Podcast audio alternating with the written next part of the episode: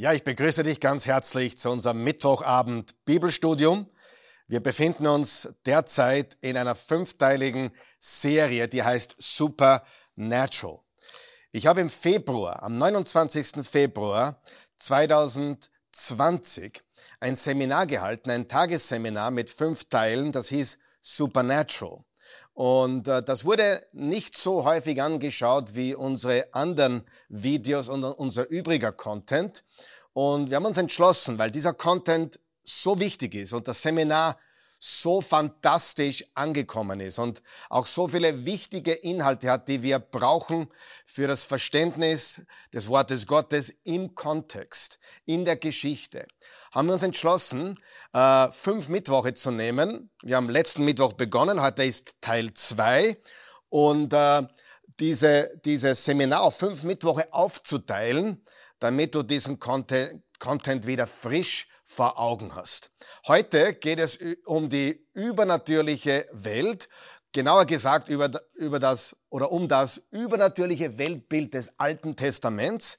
Wir sprechen Themen an wie gibt es andere Götter, äh, ist Polytheismus biblisch oder nicht?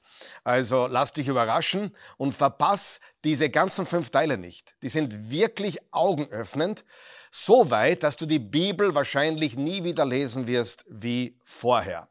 Letzte Woche haben wir schon gestartet. Geh in den äh, YouTube-Kanal, ins Archiv, schau dir das an. Und äh, wie gesagt, das läuft fünf Mittwoche bis in den Januar hinein äh, wird das über die Weihnachtszeit mittwochs laufen. Äh, ja, lehn dich zurück und äh, nimm Kugelschreiber und Papier und saug auf. Wir wollen jetzt in der zweiten Stunde über das übernatürliche Weltbild des Alten Testaments sprechen. Was meine ich damit? Mit Weltbild, übernatürliches Weltbild des Alten Testaments. Hör gut zu. Wie hätte ein Jude im ersten Jahrhundert das verstanden, das gelesen, das gesehen? Sieh? Ich sage es noch einmal, ich liebe Luther, aber Luther war nicht der, an dem es geschrieben wurde. Es wurde an ein jüdisches Volk geschrieben, in hebräischer Sprache. Und ich habe ja ein ganz großes Versprechen abgelegt, bevor wir unsere Sonntagspredigtserie begonnen haben, damals, letztes Jahr, dass du die Bibel nicht mehr oder nie wieder so lesen wirst wie vorher, wenn wir fertig sind. Wer kann schon sagen, ich, ich glaube, ich lese jetzt schon ein bisschen anders. Ja? Ja, ja. Das ist schon ein bisschen anders. Da sind Dinge drinnen, wow, die sind mir bis jetzt entgangen. Das ist erst, das ist erst die, die Bergspitze. Das ist nur ähm, die Spitze des Eisbergs.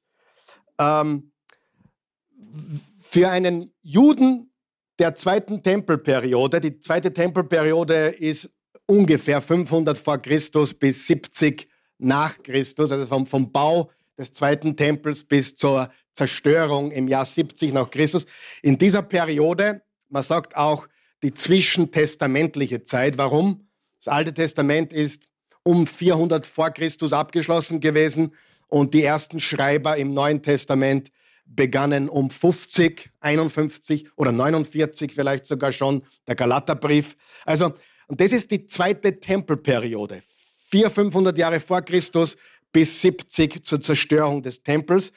Und diese Juden haben natürlich das Alte Testament gelesen, sie haben das Alte Testament verstanden, sie haben natürlich auch andere Dinge gelesen, nicht nur, sie haben auch viele der Dinge gelesen, die man gefunden hat bei den Qum Qumran-Rollen. Wem, wem sagt das etwas? Qumran-Rollen, den Dead Sea Scrolls oder den Toten Meer-Rollen, die, die im 48er Jahr äh, entdeckt worden sind. Und bei der Israelreise werden wir übrigens dort sein. Ich war jetzt zwei, dreimal dort die letzten Monate. Und da wurden auch Dinge gefunden, was während dieser intertestamentlichen, zwischentestamentlichen Zeit zwischen Alten und Neuen Testament geschrieben wurde. Ähm, Apokryphen sagt man auch teilweise dazu, zu manchen von diesen Dingen. Viele Dinge wurden geschrieben. Jetzt hör mir zu, ich habe schon gesagt heute, sie sind nicht Teil der Bibel. Okay, sind wir uns da einig? Okay, die katholische Kirche hat ein paar hinzugefügt, aber wir als bibelgläubige Christen wissen, das ist nicht Teil des biblischen Kanons. Aber bitte hör jetzt ganz gut zu. Das heißt nicht, dass es schlecht ist. Haben wir das verstanden? Das heißt, das heißt nicht, dass du das nicht lesen kannst und vielleicht was erfahren kannst über Geschichte oder dergleichen. Das ist ganz wichtig. Also dieses jüdische Volk war tief drinnen in dieser Literatur. Und jetzt reden wir eben genau über dieses himmlische Heer, über diese göttliche Versammlung, die wir gesehen haben. Ja? Jeder noch wach? 1. Könige 22 zum Beispiel. Manche sagen auch göttliche Ratsversammlung dazu oder der Gerichtshof oder der Arbeitsausschuss, sagen manche dazu. Wie auch immer. Aber lesen wir mal einen Vers im Psalm 82, Vers 1 der höchst irritierend ist. Also das hat mich immer wieder irritiert, dieser Vers. Aber wir nehmen ihn für das, was da steht, okay? Was ist unser erstes Gebot bei Bibel, Bibelstudium? Der biblische Text. Zweitens, die Geschichte. Drittens, der Kontext. Ja? Nicht Tradition, nicht deine Kirche, sondern der Text, die Geschichte und der Kontext. Aber lesen wir diesen komischen Vers. Gott steht in der Gottesversammlung. Ich meine, Entschuldigung, bleiben wir mal da kurz stehen. Was steht hier? Das ist die Elberfelder Übersetzung. Gott steht in der, du darfst das ruhig sagen, dir passiert nichts. Gott steht in der Gottesversammlung inmitten der, ha? Steht es in der Bibel? Steht das in der Bibel? Was machen wir damit? Wir, wir, lassen das jetzt, wir lassen das jetzt aus, wir gehen zu was anderem, okay? Äh, ich will nicht drüber reden. Vielleicht kann ich nicht drüber reden. Vielleicht habe ich keine Antwort. Nein, nein, nein, nein, nein. Steht's da, ja oder nein? Gott steht in der Gottesversammlung inmitten der Götter. Und wer weiß, die Elberfelder ist keine schlechte Übersetzung. Keine perfekte, aber keine schlechte. Die gute Nachricht Bibel übersetzt so, Gott steht auf in der Versammlung der Götter und sieht sie zur Rechenschaft. Götter zur Rechenschaft ziehen? Da kann nicht die Rede sein von Jesus und dem Heiligen Geist, oder? Ich glaube nicht, dass Jesus zur Rechenschaft gezogen werden muss. Oder der Heilige Geist, du musst zur Rechenschaft, du schlimmer, du hast was angestellt. Wir müssen nicht zur Rechenschaft ziehen. Nein. Das spricht klar und deutlich von diesen himmlischen Herrscharen, wo Gott mit ihnen zu tun hat. In der Fußnote steht, und das gefällt mir, dass diese Übersetzung eine Fußnote einbaut. Damit sind die Götter der anderen Völker gemeint, die nach alttestamentlichem Verständnis mächtige Wesen zwischen Gott und den Menschen sind. Frage, sind diese Götter echte Wesen? Ja oder nein? Ja. Ich meine, Frage, was tust du mit den Göttern in Ägypten?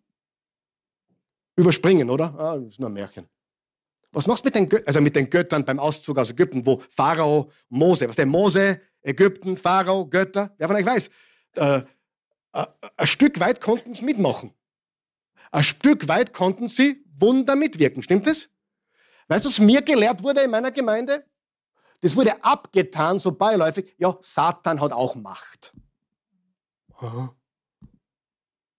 Also es wurde immer so, so, so ambivalent, so irgendwie so, lass uns nicht drüber reden, aber Gott ist der Allmächtige, der eine Gott.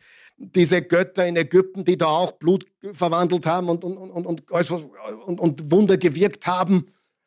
Ja, es, es gibt das Übernatürliche und Satan hat auch Macht, hat unser Pastor immer gesagt. Und ich habe nie verstanden, waren das jetzt echte Götter in Ägypten? Oder war das Superman, Kasperl, Amdam des? War das irgendein Märchen? Äh, was ich meine? Sind das echte Wesen? Oder ist es nur irgendwas, was gar nicht gibt? Ich glaube, es sind echte Wesen. Gott steht in der Versammlung der Götter. So, natürlich, für unseren westlichen Kopf ist das Wort Götter ganz schlimm.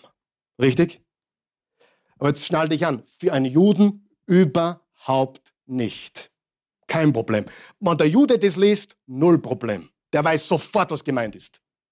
Wir Westliche, weil wir gehört haben von den Göttern von Rom und von Griechenland und von, all diesen pol polytheistischen Religionen, wenn wir Götter hören, kriegen wir die Panik. Wir kriegen Panik, weil wir es nicht verstehen. Aber wir, wir werden das auflösen. Wer ist froh, dass wir das auflösen? Gut. Ähm, jetzt schauen wir uns mal den Vers an auf Hebräisch. Jetzt, gebe, jetzt ein bisschen angeben, ja. Äh, gehört auch dazu, ja.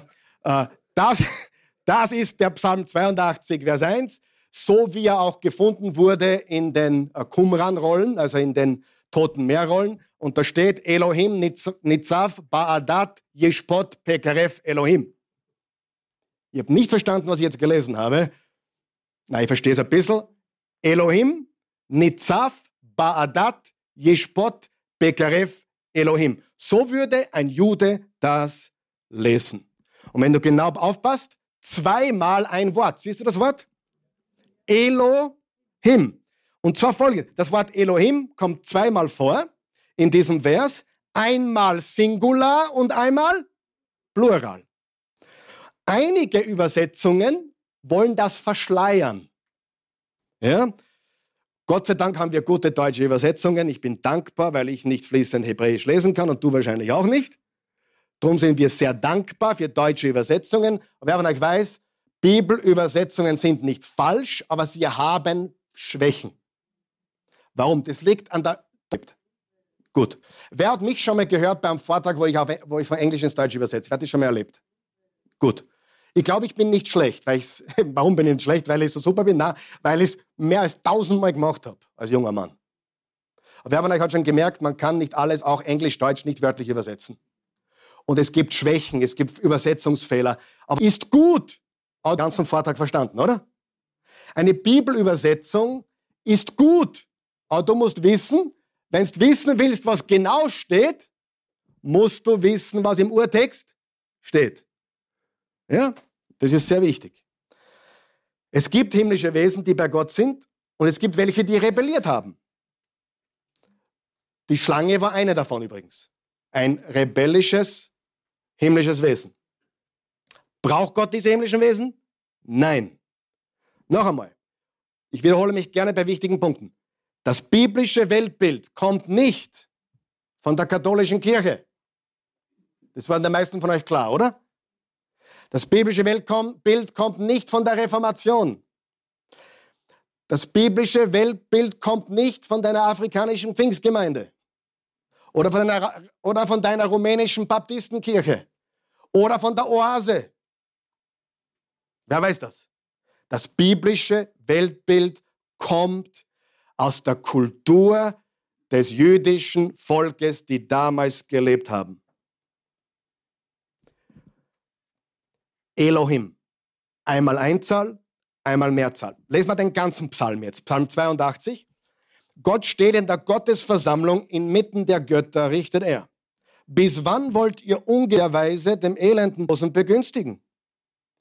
Schafft Recht dem Geringen und der Weise dem Elenden und dem Bedürftigen lasst Gerechtigkeit widerfahren. Rettet den Geringen und den Armen entreißt in der Hand der Gottlosen. Sie erkennen nichts und verstehen nichts, im Dunkeln laufen sie umher.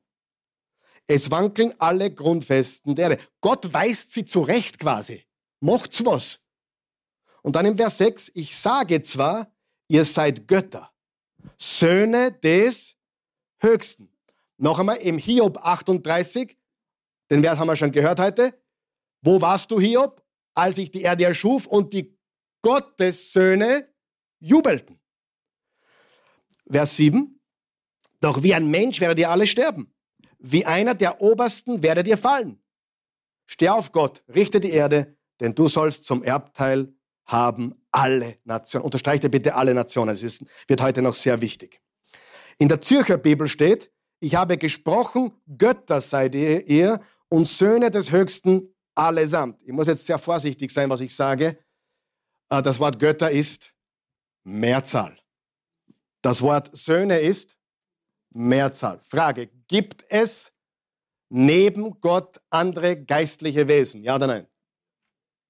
Wir haben es zuerst auf, der, auf dieser Pyramide gesehen. Oben ist Jahwe, darunter sind die Gottessöhne und darunter sind die Engel.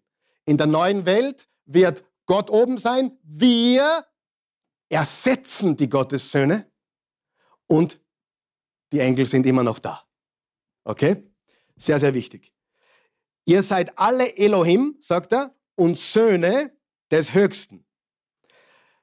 Jetzt pass auf, Jahwe, also Gott, der Allmächtige, ist ein Elohim, aber alle Elohim sind nicht wie Jahwe.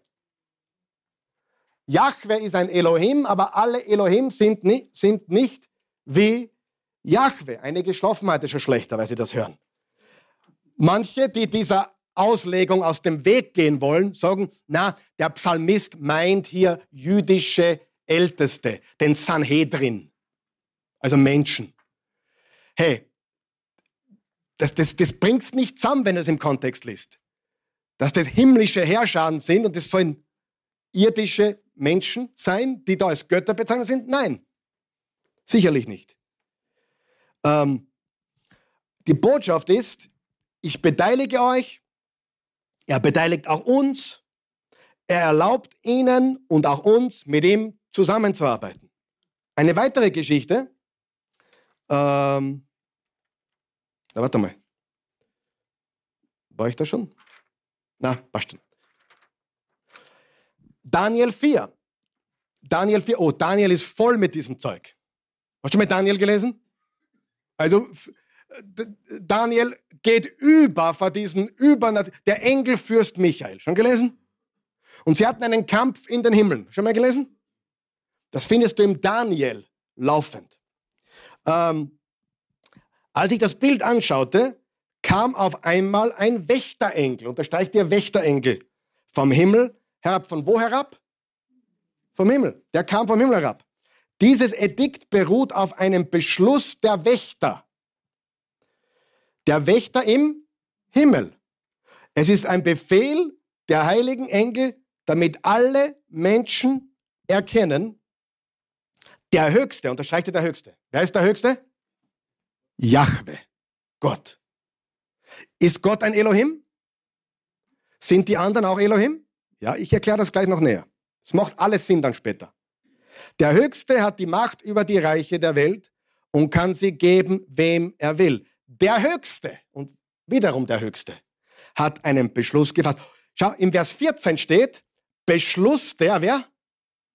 Der Wächter. Und im Vers 21, der Höchste hat einen Beschluss gefasst. Was passiert hier? Gott hat seine Wächter, seine Gottessöhne mitwirken lassen bei einer wichtigen Entscheidung. Tut er das heute noch mit uns? Weißt du, wenn, wenn Gott mir, mit mir redet, durch das Wort Gottes und durch Gebet, dann sagt er nicht, Karl Michael, die nächste Serie lautet Kämpfer. Dreiteilig. In vier Wochen die nächste Serie lautet Aktenzeichen Y gelöst. Nein. Gott lässt uns mitwirken in seinem Plan. Hoffentlich hören wir auf ihn und hoffentlich tun wir, was er uns sagt. Aber bist du nicht froh, dass wir beteiligt sein dürfen in dem, was Gott auf der Erde tut? Ja, wir sind keine Marionetten. Wir haben einen freien Willen und der freie Wille wäre ein eigenes Thema wert. Der freie Wille ist das Gefährlichste, was es gibt. Was passiert mit dem freien Willen meistens? Wenn du Kinder hast, weißt du das? Rebellion. Richtig? Rebellion. Und nicht nur eine, sondern viele. Richtig? Aber ehrlich gesagt, Eltern, welche hat man Marionetten? Na, dann hätten wir unseren Kasper gekauft im Geschäft, oder? den brauchst du nicht das Windel wechseln, den brauchst du nicht füttern und der, der redet nicht zurück, blöd. Aber Gott sieht uns so wertvoll, dass er das in Kauf nimmt. Halleluja. Er nimmt unsere Menschlichkeit, unsere Rebellion in Kauf, weil die Alternative nicht attraktiv ist. Die Alternative zu einem rebellischen Kind wäre, entweder keine Kinder zu haben oder sich einen Teddybären zu kaufen irgendwo. Und die Alternative ist nicht attraktiv. Verstehen wir, was ich sage? Übrigens, alles, was ich heute sage, kannst du stundenlang tiefer bohren. Ich weiß, jeder, jede Seite meiner Notizen ist fünf Stunden Bibelstudium, wenn du willst. Aber wir wollen heute, ihr versteht mich, oder? Vers 14, Beschluss der Wächter. Vers 21, der Höchste hat einen Beschluss gefasst. Wer ist der Höchste? Gott. Frage, wenn es der Höchste ist, dann verstehen wir schon einmal, dass der Höchste wer anderer ist wie die anderen Götter, oder? Logisch. Übrigens, Daniel 7 wimmelt davon. Gott und seine Ratsversammlung treten zusammen. Zu dem kommen wir später noch, weil Jesus zitiert Daniel 7. Das werden wir heute sehen. Jesus zitiert Daniel 7, als er vor Kaiphas steht. Und als Kaiphas ihn fragt, wer bist du? Und Jesus sagt, ich bin der, der mit den Wolken kommen wird. Gänsehaut. Das hat Daniel gesagt im Daniel 7. Als er über Gott spricht, sagt er, der Uralte und der Zweite, der zweite Jahwe, nämlich Gott und sein Sohn, der mit den Wolken reitet.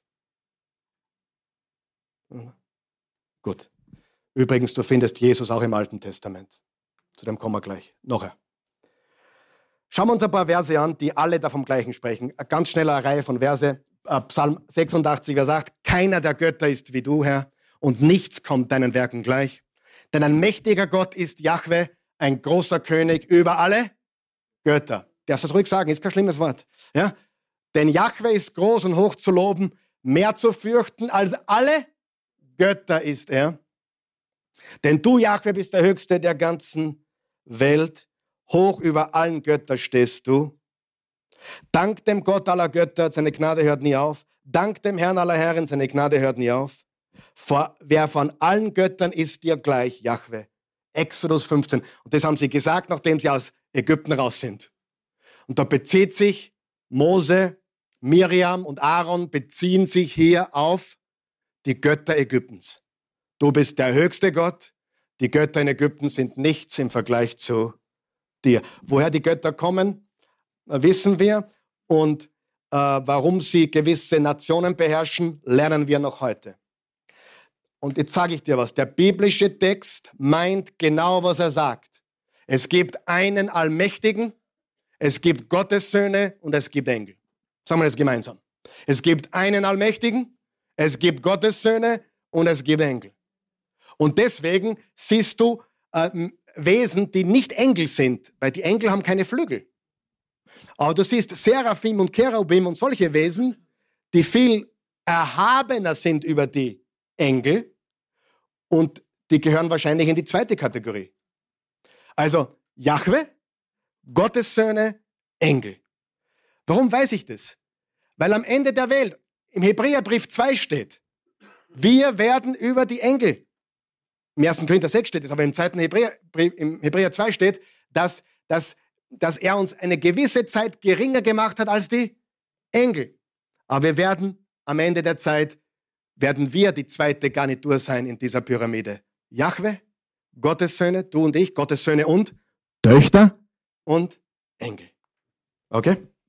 Sagen wir noch wach? Gut. Das Wort Götter können wir nicht einordnen, weil wir nicht jüdisches Denken haben. Das ist der einzige Grund. Das ist kein böses Wort und es meint nicht Polytheismus. Das hat mit Polytheismus nichts zu tun. Haben wir das verstanden? Karl Michael Bilsel, Dr. Michael Heiser, wir lehren nicht Polytheismus. Es gibt einen wahren, lebendigen Gott über allen und sein Name ist Jahwe und sein, das, sein Sohn ist Jesus Christus, unser Erlöser. Sie alleine sind allmächtig, allgegenwärtig und allwissend und alle anderen nicht. Jetzt ruhig. Wer wird die Bibel schon anders lesen? So, ein Lied. Jetzt singen wir ein Lied gemeinsam, okay? Wer ist bereit? Ich bin so begeistert, weil das haben wir in den in den Uroase-Zeiten gesungen. Wir singen es nicht mehr, schade, aber schau mal her. Du bist der Höchste, o oh Herr, über allen. Erden. Du bist erhoben über alle Götter. Schlimmes Wort. Ich erhebe dich. Ich erhebe dich. Ich erhebe dich. O Herr. Wer hat das schon mal gesungen? Und wie du es gesungen hast, hast du über das Wort Götter nachgedacht? Hast du dich gestört? Das sollte nicht stören. Ich werde dir heute beibringen, warum das richtig ist. Das wurde 1977 geschrieben.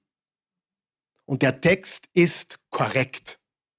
Er ist über allen Göttern. Punkt. Frage, wann da von der Mickey Maus die Rede wäre, oder von Batman oder Superman oder, oder Biene Meier oder irgendein fictional Character, dann hätte sie überhaupt keine Bedeutung. Du bist der Höchste über allen. Du bist höher als die Mickey Maus. Ja, super. Du bist höher als Batman. Na toll. Nein, ich behaupte, Gott ist höher als alle Götter. Und die Bibel meint genau, was sie sagt. Und es hat nichts mit viel Götterei zu tun. Es gibt einen Gott. Und ja, damit alle beruhigt werden wieder. Ich glaube an die Dreieinigkeit. Gott Vater, Gott Sohn, Gott Heiliger Geist. Der eine wahre und lebendige Gott. Aber er hat Gottes Söhne in seiner himmlischen Welt. Sagen wir noch klar? Verwirrt euch das? Entwirrt es euch? Ja. Und dann ist jemand daherkommen, ein Worship-Leader, sag einmal Worship-Leader, muss das richtig sagen, auf, auf, auf Österreichisch. Worship, wor, na Spaß. Ein, ein Worship-Leader. Und der hat gesagt, na das geht ja gar nicht. Und der hat dann folgende Änderung vorgeschlagen.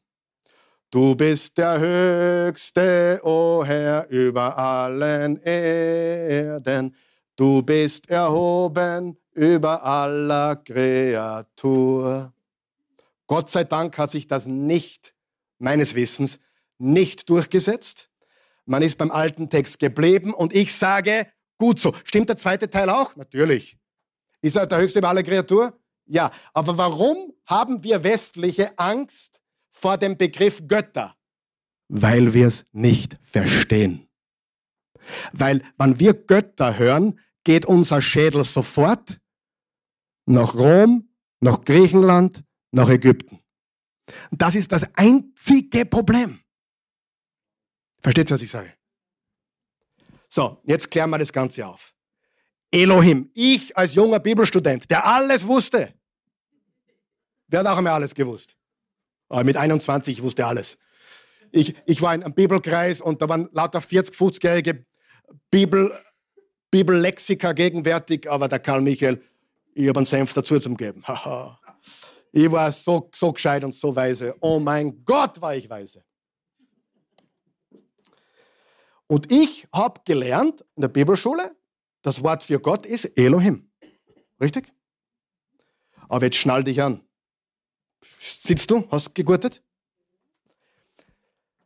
Das Wort Elohim kommt im Alten Testament circa 2500 Mal vor.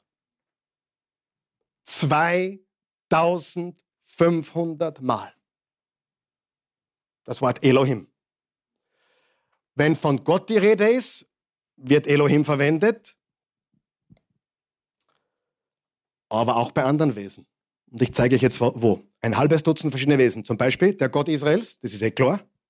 Der Gott Israel, wie heißt er? Jahwe.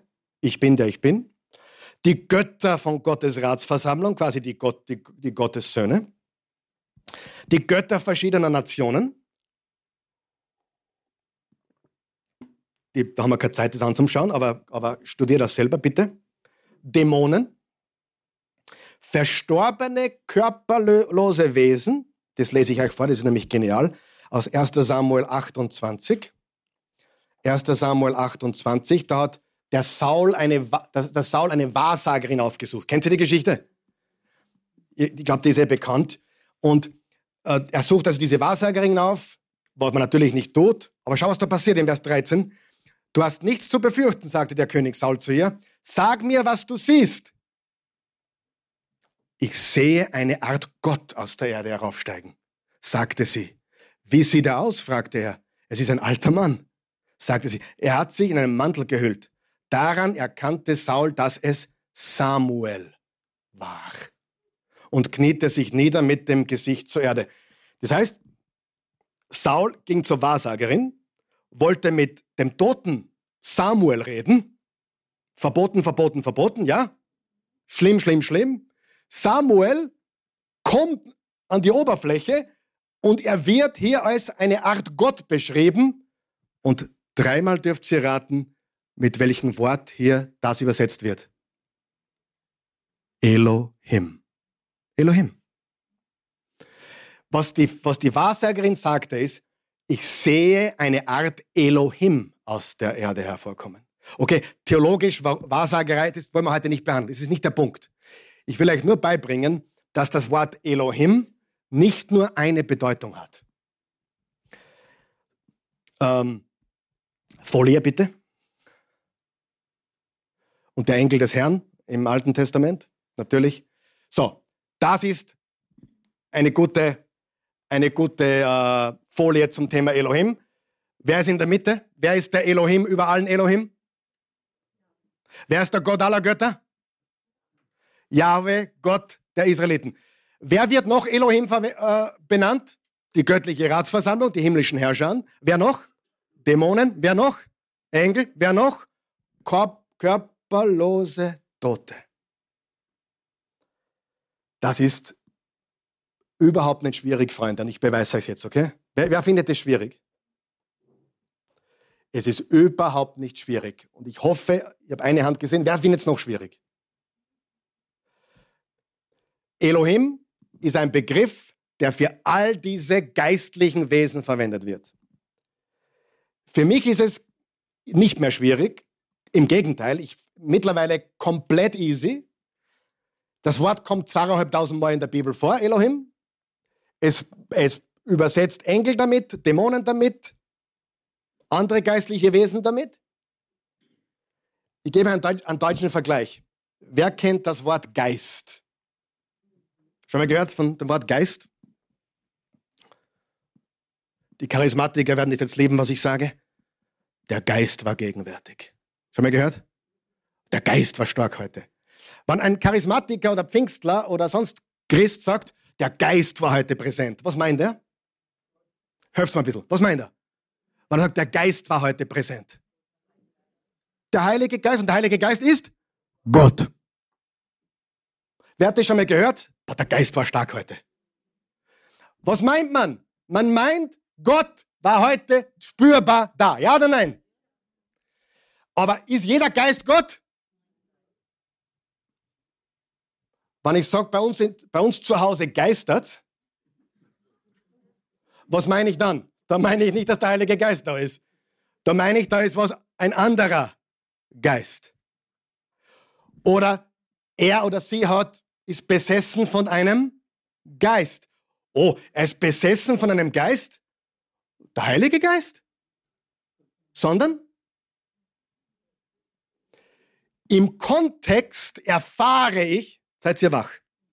Die drei biblisch, biblischen wichtigen Punkte. Bibeltext, Geschichte und Kontext. Im Kontext erfahre ich, was mit dem Wort Geist gemeint ist. Da vorne, erster Tisch, sitzt noch mit mir? Das heißt, im Kontext, wenn ich sage, der Geist war heute stark, meine ich Gott, der Heiligen Geist. Wenn ich sage, bei mir zu Hause geistert, dann meine ich irgendwas, was wahrscheinlich gar nicht gibt.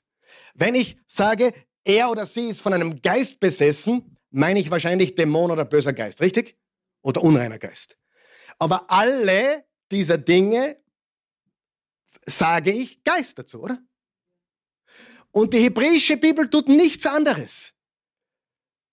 Wenn steht, Elohim ist über allen anderen Elohim, dann bedeutet es, der allmächtige Gott ist über allen anderen Göttern. Jahwe ist über allen anderen Elohim. Das ist alles, was gemeint ist damit. Nicht schwierig, oder? Nicht schwierig. Überhaupt nicht schwierig. Der Geist ist da. Gott ist da. Er ist geistbesessen. Boah, das wäre nicht so gut, oder? Das ist ein anderer Geist. Also ich fasse zusammen. Jahwe ist ein Elohim. Haben wir da Folie? Ach, Jahwe ist ein Elohim, aber alle Elohim sind nicht Jahwe. Zu Deutsch, damit es jeder versteht.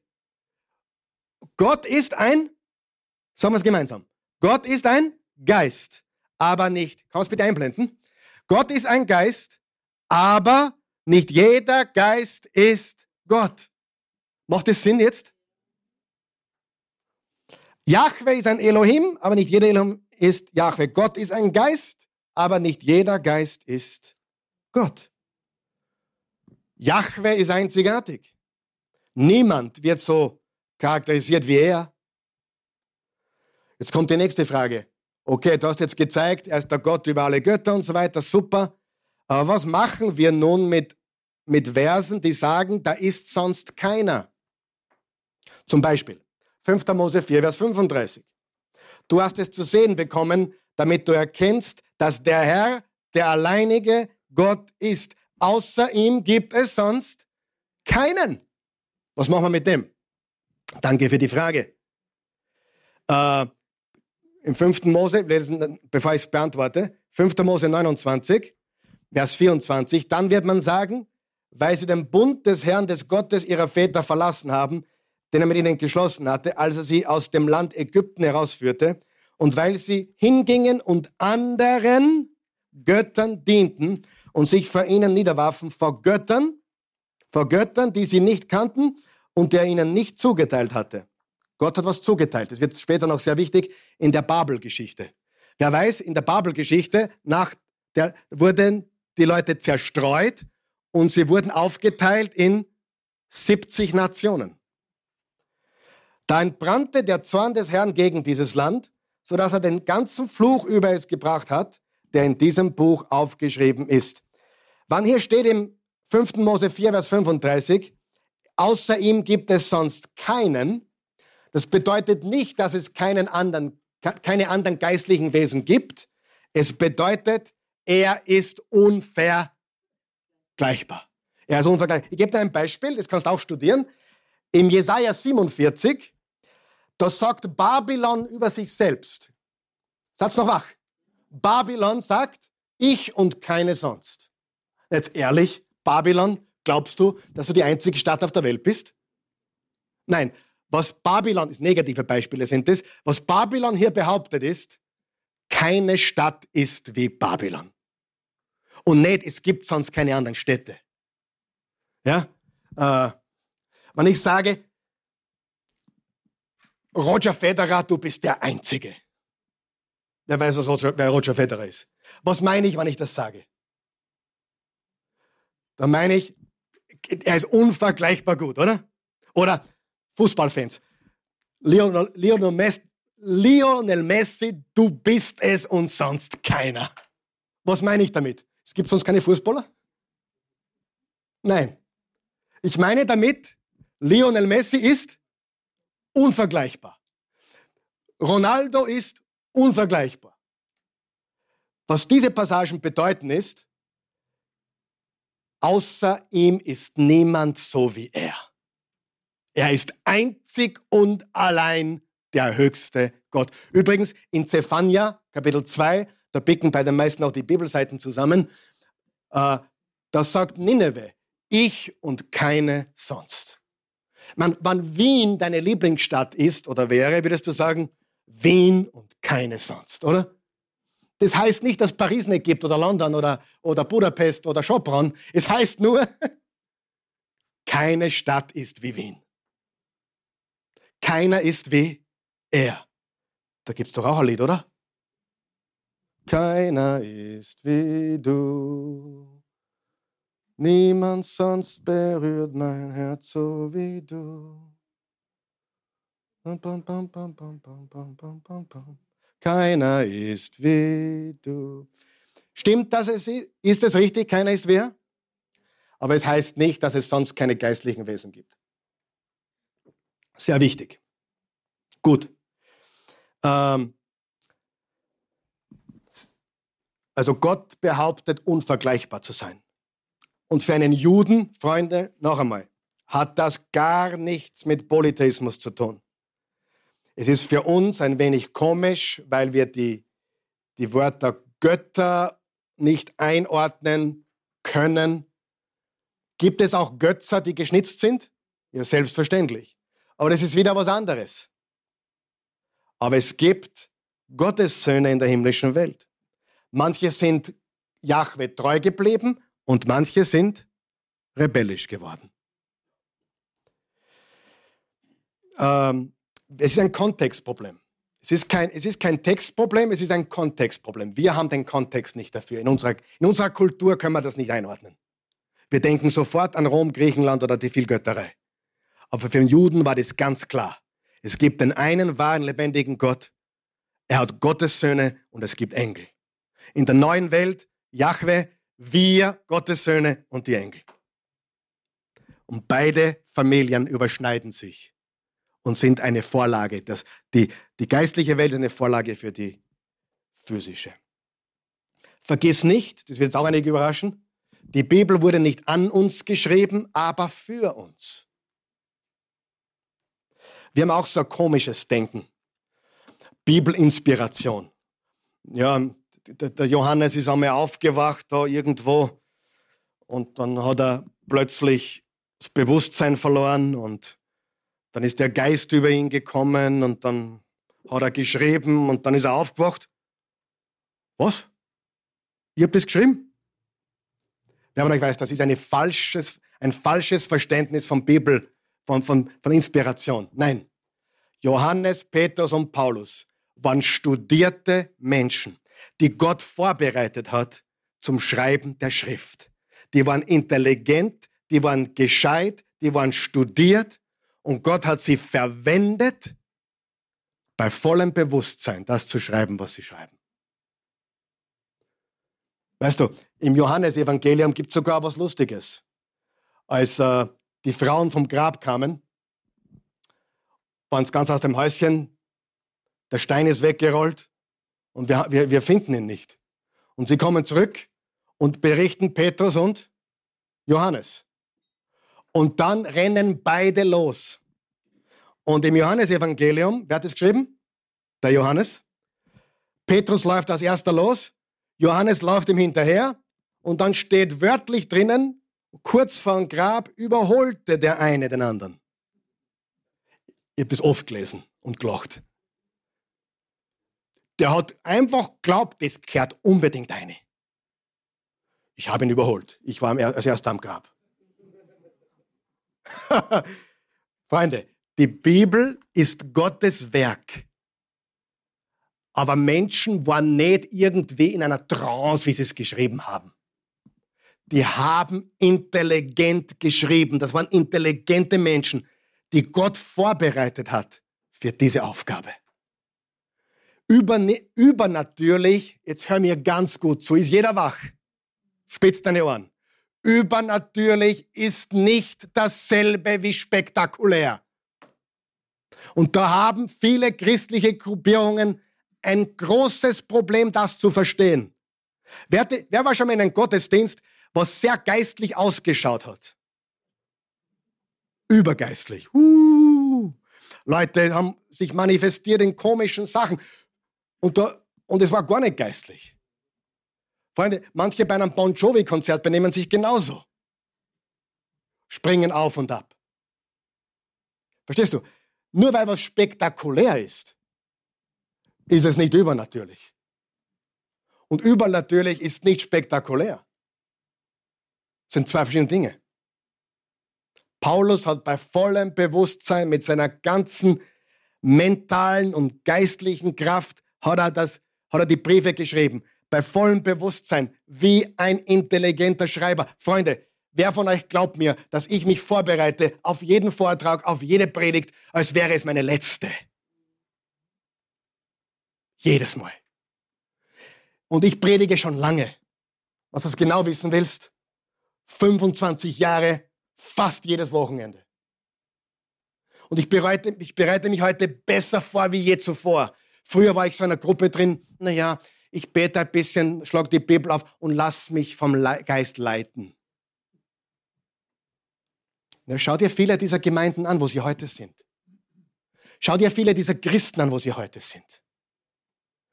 Gute Vorbereitung schließt das Übernatürliche nicht aus. Richtig? Ein Satz aus meiner Bibelschulzeit, der hängen geblieben ist bis heute. Wenn das Natürliche des Menschen mit dem Übernatürlichen Gottes zusammenkommt, sag mal zusammen, dann gibt es eine Explosion für Gott. Wenn du Prediger sein willst und du bist nachlässig, ich bitte, dass Gott dich nicht gescheit verwendet. Aber wenn du ein Mensch bist, der Gottes Wort liebt, den Text, die Geschichte, den Kontext, ein Student des Wortes bist, dann hoffe und bete ich, dass Gott dir die Türen öffnet überall. Amen. Weil wir, wir haben in der heutigen Welt keinen Platz, wann wir wie Dummköpfe herumlaufen. Der Herr hat gesprochen, der Herr hat gesprochen. Die lachen uns ja alle aus. Lass uns ernst nehmen, was wir tun. Das, was wir hier lehren, ist der biblische Text, die biblische Geschichte und der biblische Kontext. Und das ist, was wir hier tun.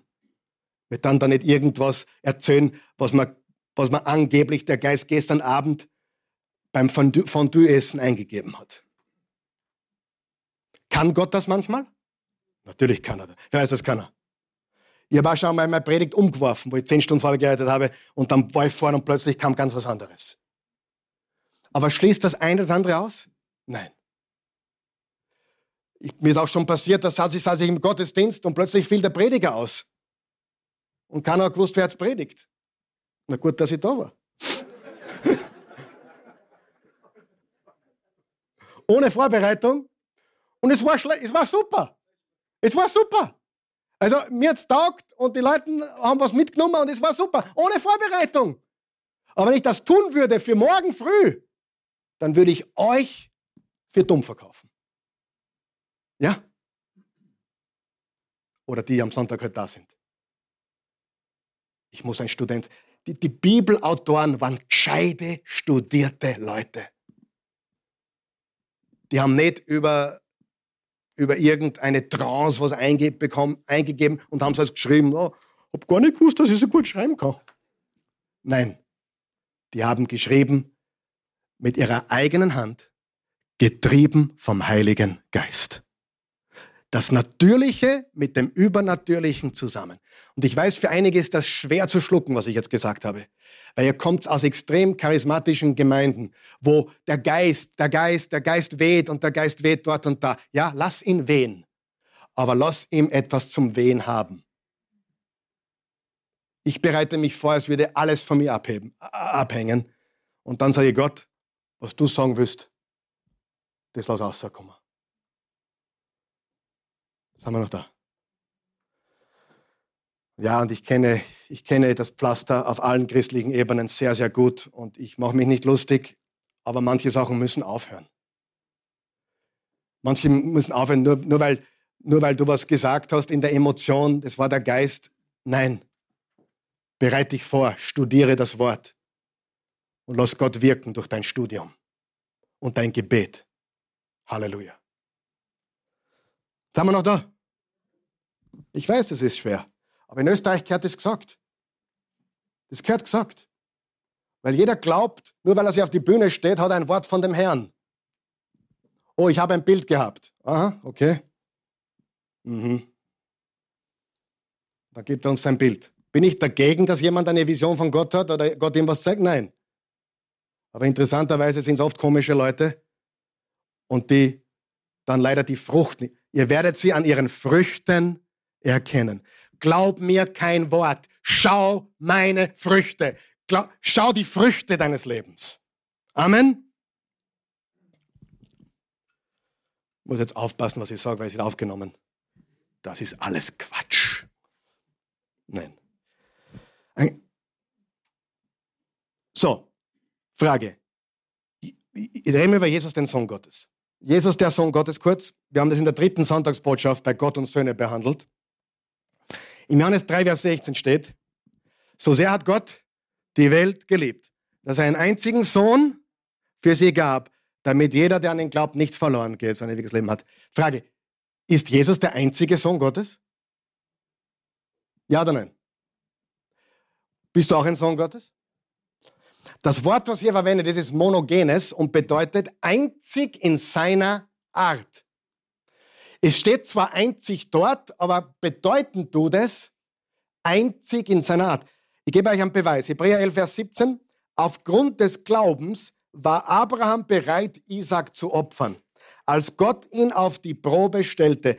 Abraham, der die Zusage Gottes empfangen hatte, brachte seinen einzigen Sohn zum Opferaltar. Wer von euch kennt die Bibel? Wer von euch weiß, dass Isaac nicht der einzige Sohn von Abraham war? Hat er andere Söhne? Warum steht hier, er brachte seinen einzigen Sohn aus dem Opferaltar? Das Wort ist monogenes und bedeutet einzig in seiner Art. Es gab Ismael und dann gab es noch andere Söhne. Ist Jesus der einzige Sohn Gottes? Ja und nein. Er ist der einzige in seiner Art, aber wir sind, wo sind meine Söhne Gottes hier heute Morgen? Wo sind sie? Und Töchter.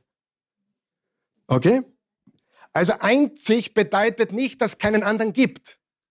Es bedeutet unvergleichbar. Ist Jesus unvergleichbar? Ist Isaac unvergleichbar im Vergleich zum Ismael oder den anderen Söhnen? Warum ist Isaac special? weil er der Sohn der Verheißung war.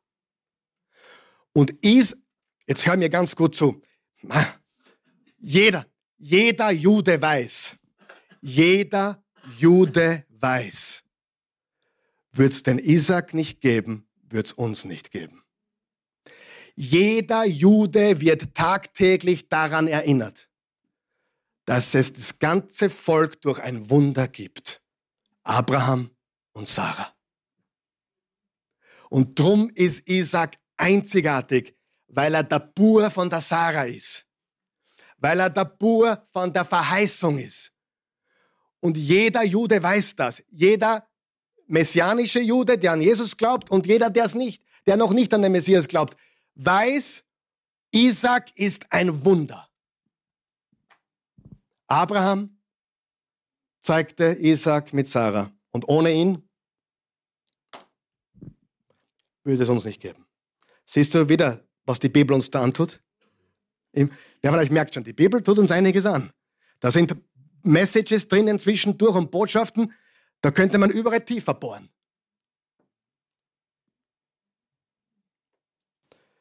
Für einen Juden, ich wiederhole mich nochmal, für einen Juden hat das nichts mit Polytheismus zu tun, sondern Jahwe ist ein Elohim, aber Jahwe ist einzig in seiner Art. Darunter gibt es weitere Elohim, Gottes Söhne, Engel und sogar die anderen Geister werden Elohim genannt. Aber man weiß aus dem Kontext, was ich meine, wenn ich Elohim verwende oder Geist verwende. So. Ganz wichtig zu verstehen, bevor wir zum nächsten Thema dann gehen. Äh, das sind Themen, die wir auch verstehen müssen. Die, die Eden-Vision, also die die edenische Vision. Was ist Gottes Vision? Eden. Wer von euch hat auch eine Vision im Leben? Was ist Gottes Vision? Eden. Was war am Anfang Gottes Ziel? Eden auf der ganzen Welt. Dann kam der Sündenfall. Der Crash. Aber was ist immer noch die Vision? Eden. Immer noch. Bitte, lies heute noch Genesis 1 und 2 und Offenbarung 21 und 22. Lies heute noch. Die beiden Kapitel, die vier Kapitel sind identisch. Das Eden am Anfang, das Eden am Ende sind identisch. Das Ebenbild Gottes muss man verstehen, das sind wir Menschen. Die Mehrzahl der Söhne, warum das alles so wichtig ist, das ist eine Vorlage für unsere Welt, in der wir leben. Wir werden in fünf Minuten Pause machen und wir werden dann nach der Pause über die drei Rebellionen reden. Äh, drei Rebellionen. Die Frage, warum ist die Menschheit so verdorben? Warum ist die Welt so böse? Was sagt der durchschnittliche Christ, wenn du die Frage stellst? Ja? Der Sündenfall, oder? Der durchschnittliche Christ sagt, Genesis 3, Schlange, Sündenfall. Das ist die Antwort eines normalen Christen. Wenn man einen Juden aus der zweiten Tempelperiode fragt, was sagt der? Ist die Antwort falsch? Na, sie ist nicht falsch, aber nicht komplett. Er würde sagen, na, es gibt drei Dinge, die stattgefunden haben, nämlich Genesis 3, die, der Sündenfall mit, mit der Nachash, mit der, mit der Schlange, Genesis 6, als die Wächter vom Himmel stiegen und mit den Töchtern sich vergnügten und Genesis 11, Turmbau zu Babel. Und Babel heißt Verwirrung oder Zerstreuung. Und interessanterweise, nach, nach der Sünde der Wächter im Genesis 6, was passiert sofort als nächstes? Noah. Noah. Die Ache wird gebaut. Ja? Was passiert sofort nach Genesis 11? Gott zerstreute die Menschen und übergab sie an gewisse Göttersöhne für Herrschaft. Das werden wir heute sehen. Genesis 11. Und dann unmittelbar danach fängt Gott wieder von vorne an mit wem? Abraham. Was kommt nach Genesis 11? Genesis 12. Sehr gut. Okay. Und wie, wie beginnt Genesis 12? Gott berief Abraham. Gott sprach zu wem? Abraham. Das sagt, er sagt also, die, die Nationen werden jetzt zerstreut, aber ich beginn, beginne von vorne mit einem Mann und mit seinem Nachkommen. Sagen wir noch. Lesen wir noch 5. Mose 32.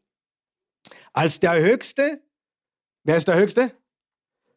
Jahwe, den Nationen ihren Erbbesitz zuteilte, als er die Menschen voneinander schied, bestimmte er die Gebiete der Völker nach der Zahl der Israeliten. Der Anteil des Herrn ist sein Volk. Jakob ist sein Erbteil. Der Anteil des Herrn ist was? Sein Volk. Jakob, wer ist Jakob? Israel, Israel, Israel ist sein Erbteil. Hast du gemerkt, das Wort zuteilte und voneinander schied? Hast du das gelesen? Das bezieht sich auf welche Geschichte? Im Genesis 11, Babel und die Zerstreuung. Und in der Fußnote steht, nach der Zahl der Israeliten. So lautet der masoretische Text. Der ältere Text hatte wohl den Wortlaut nach der Zahl der Göttersöhne. Logisch, oder? Frage. Als Gott zu Babel das Volk, die Völker zerstreut hat, hat es Israel schon gegeben, ja oder nein? Hat es Israel noch nicht gegeben, oder? Wie kann er diese Nationen den Söhnen Israel zuteilen, wenn es Israel noch gar nicht gab? Nein.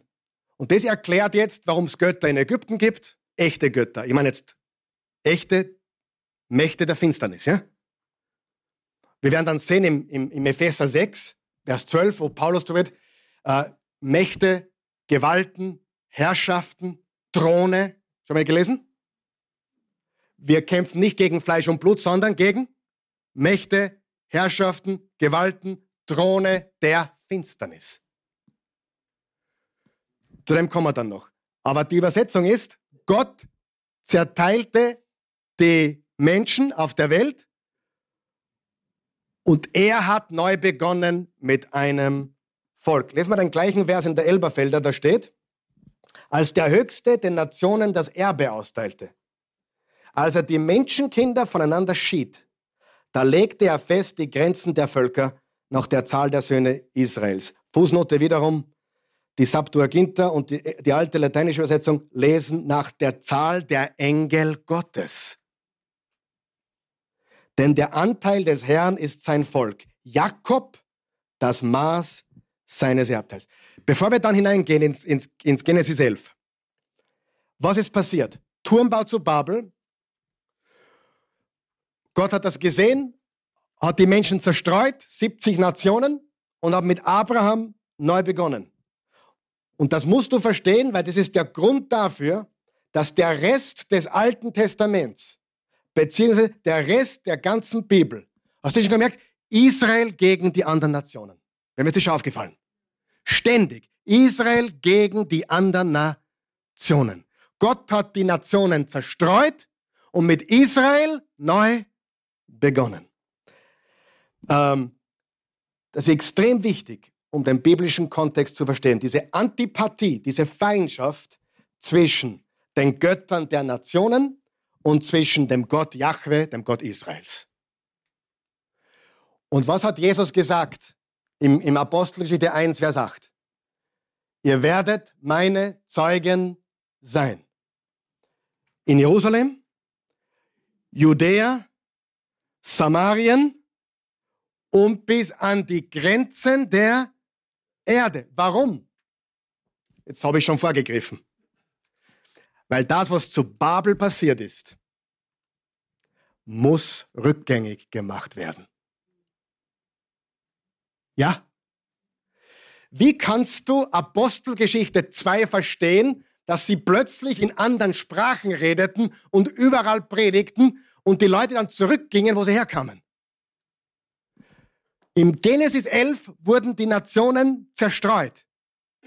Mit der Apostelgeschichte werden die Nationen wieder heimgeholt. Ja? Sind wir noch da? Was ist die Botschaft der Apostelgeschichte? Missionsreisen des Paulus. Jerusalem, Judäa, Samaria und bis an die Grenzen der. Warum kam ein äthiopischer Kämmerer nach Jerusalem? Hat das Evangelium gehört von Philippus, hat sich taufen lassen. Wo ist er wieder hingegangen? Zurück nach, Ägy nach Äthiopien. Im Babel fand die Zerstreuung statt. Gott hat mit Abraham von vorne begonnen und alle, die an, ihn, die an Jesus glauben, sind Nachkommen Abrahams. Alles ab Abraham zielt darauf hin, dass alle Nationen wieder heimgeholt werden. Deswegen heißt Paulus der Apostel der Nationen. Aber dazu nach der Pause noch viel, viel mehr. Also, hier sind wir wieder. Ich freue mich, dass du bis zum Schluss drangeblieben bist. Und ich glaube, es war ein sehr, sehr spannender Teil heute. Und äh, ja, es ist so wichtig zu verstehen, dass die geistliche Welt äh, ganz oben Jahwe hat, dann die Söhne Gott, Gottes, dann die Engel äh, und äh, dass wir im neuen Bund auch Söhne und Töchter Gottes sind. Äh, wir werden noch viel darüber sprechen in der Zukunft, in anderen äh, Videos, anderen Mittwoch. Bibelstudien, die wir haben werden. Wir werden zurückgreifen auf viele der Dinge, die wir heute auch gelernt haben. Ich möchte im Jahr 2024 äh, ja noch mehr zu diesen ganz wichtigen übernatürlichen äh, Dingen sprechen, über das übernatürliche Weltbild des Alten Testaments, was es mit dem Neuen Testament zu tun hat und so weiter. Also da geht uns der Stoff nicht aus. Also äh, schnall dich an, es wird sehr, sehr spannend im nächsten Jahr.